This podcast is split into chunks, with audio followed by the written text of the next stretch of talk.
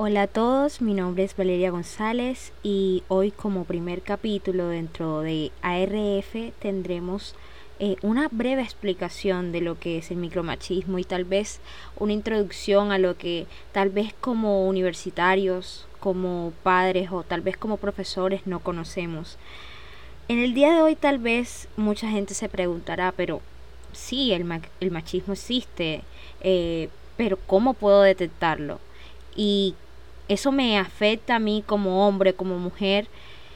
Todas esas preguntas tal vez serán contestadas en el día de hoy con esta breve explicación de no solamente eh, qué es el machismo que tal vez conoce ya la mayoría del mundo académico y familiar, sino también lo que es el micromachismo, que es más que todo lo que nos está afectando y lo que tal vez como en personas en nuestro diario vivir no estamos detectando. Quisiera citar a una autora, eh, una escritora súper reconocida, Victoria Sau, que ella ilustra muy bien eh, el concepto de lo que es micromachismo. Para ella un micromachismo es un machismo pero en menor intensidad.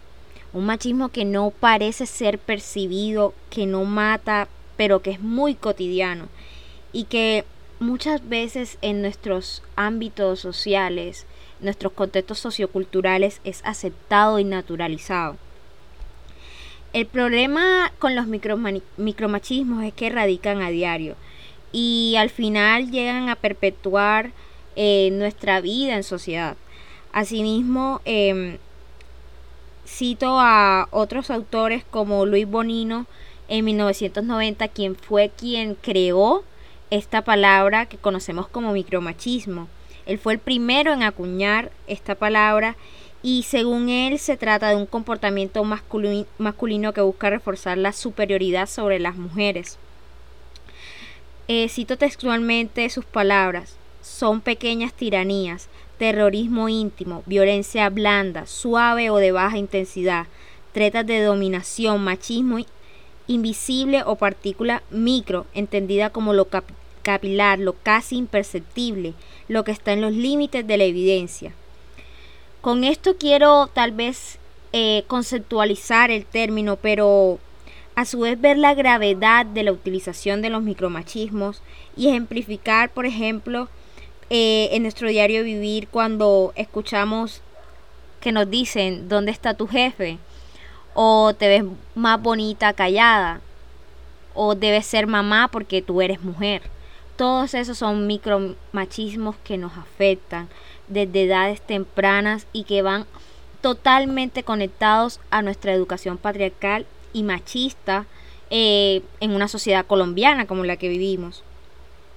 Asimismo, vemos como, por ejemplo, esos micromachismos se van convirtiendo en momentos sumamente grandes y que dañan a las mujeres. Vemos como, por ejemplo, eh, nos interrumpen en, en, reuniones de trabajo. Se nos olvida, se les olvida a la gente que además de ser mujeres también podemos ser trabajadoras y tenemos méritos por eso.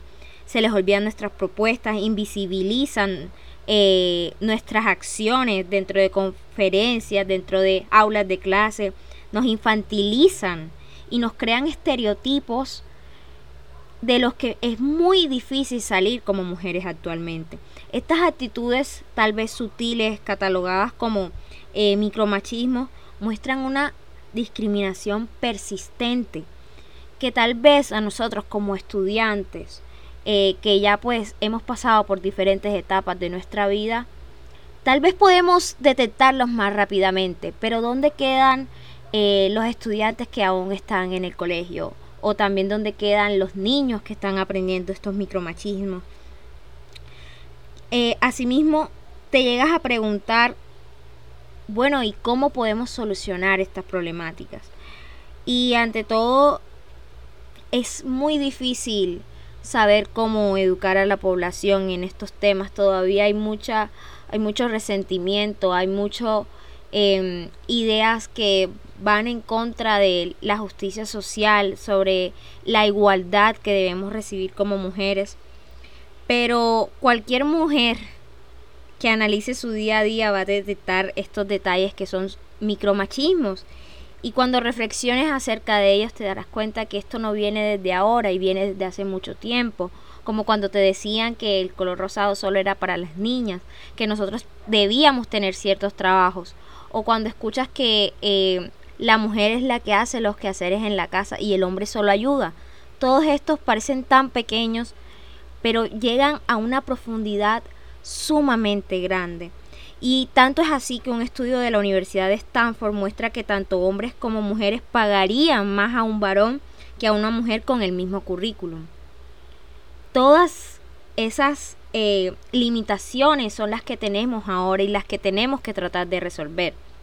Y llevémoslo más a un campo universitario, que es el que conocemos. Vemos, por ejemplo, que me ha pasado, puedo ejemplificar con mis situaciones. En el salón de clase he oído que mis profesores o profesoras han utilizado micromachismos y los demás se han reído.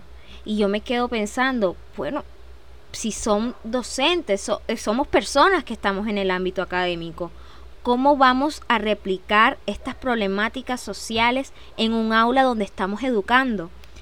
Todas estas cosas no, llegan a, afectarme como estudiante, porque al final de todo, al salir de la universidad, yo también voy a conseguir un trabajo y voy a encontrar todas estas dificultades y esto no solamente me afecta a mí, también afecta a los hombres, afecta a todas las mujeres de todas las edades y a todo el mundo. Es un tema que se debe llevar a la mesa. No solamente cuando estemos hablando de feminismo, sino cuando estemos hablando de igualdades, de ámbitos académicos en donde se necesita conversar del tema.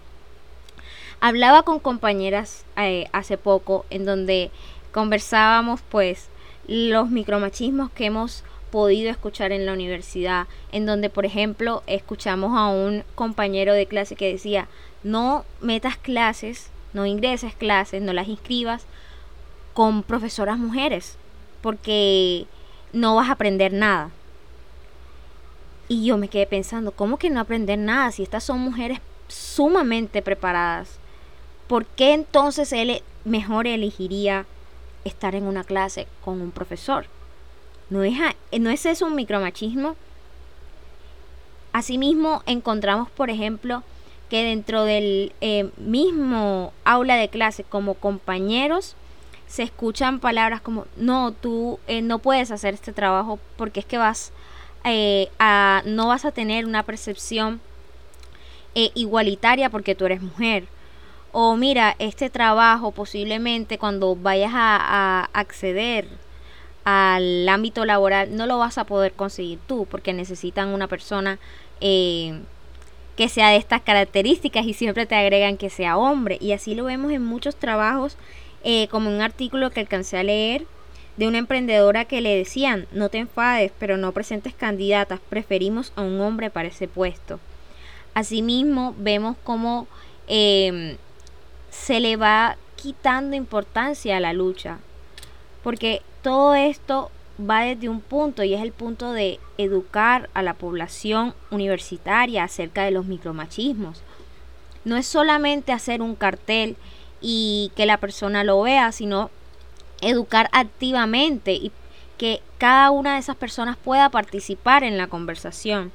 Mucha gente, muchos amigos, allegados, eh, personas con las que he podido conversar, cuando les comento que están haciendo micromachismo, se lo preguntan dos veces y dicen, pero ¿cómo yo voy a estar cometiendo un micromachismo si yo tengo una mamá o tengo una hermana, tengo una abuela? Pero es que ese no es el argumento. Ese no debería ser el argumento de las personas. Los micromachismos pueden hacerlo tanto mujeres como hombres. Y no solamente eh, pensar, es una pequeña broma que él le está haciendo a esta compañera, como lo que oí hace poco de mejor porque no te pones a barrer, sino que ya va de una violencia que parece no tocarte, pero sí lo hace. Es una violencia que es de alguna manera invisible, pero visible. No sé si logran entender lo que intento decir, pero es imperceptible y es hasta naturalizado porque cuando eres niño le dicen eh, a las niñas que jueguen con ciertas cosas y a los niños con otras. Y después llegas al ámbito universitario y te das cuenta que la misma problemática va, pero es más grande, sumamente más grande, porque ya la socialización de las temáticas, la autonomía femenina se pierde, porque no hay verdaderos diálogos que nos hablen de micromachismo. Por esa razón digo yo que este primer capítulo es una introducción a tal vez eh, esta sociedad eh, machista donde vemos comportamientos eh, que parecen inconscientes pero que se pueden cambiar. Aquí en este podcast traeremos muchas personas que pues comentarán su idea acerca del micromachismo, del mansplaining, de nuevas leyes que nos afectan o nos cuidan frente a a estas problemáticas sociales. Asimismo, eh, este podcast va a ser un momento, un pequeño momento tal vez de 10 a 15 minutos en donde la gente pueda educarse. Porque esto no es solamente decir el micromachismo es esto y esto, sino cómo cambiamos la problemática. ¿Qué me hace eh, realizar estos micromachismos a diario? ¿Por qué veo esos pequeños detalles en mi diario vivir? Esas campañas que a veces eh, me parecen sumamente micromachistas. Todo eso por qué no ha podido cambiarse y por qué lo replicamos constantemente. Todas esas, esas dudas van a ser resueltas en este podcast y espero que tal vez esta introducción les haya gustado. Esperamos que podamos tener más capítulos que sean interesantes y que lleven la conversación a lugares que tal vez no conocíamos. Y esto ha sido todo por hoy. Eh, esto es eh, un adiós, pero eh, saben que vamos a volver con más capítulos. Y muchas gracias por escuchar el día de hoy a nuestro podcast de ARF.